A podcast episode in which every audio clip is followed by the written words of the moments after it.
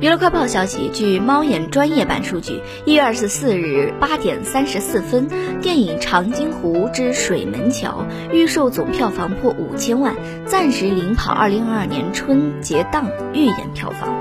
作为电影长津湖的续作电影长津湖之水门桥由原班人马打造讲述了志愿军战士在冰雪绝境之中以钢铁般的意志三炸水门桥的故事将于大年初一正式上映。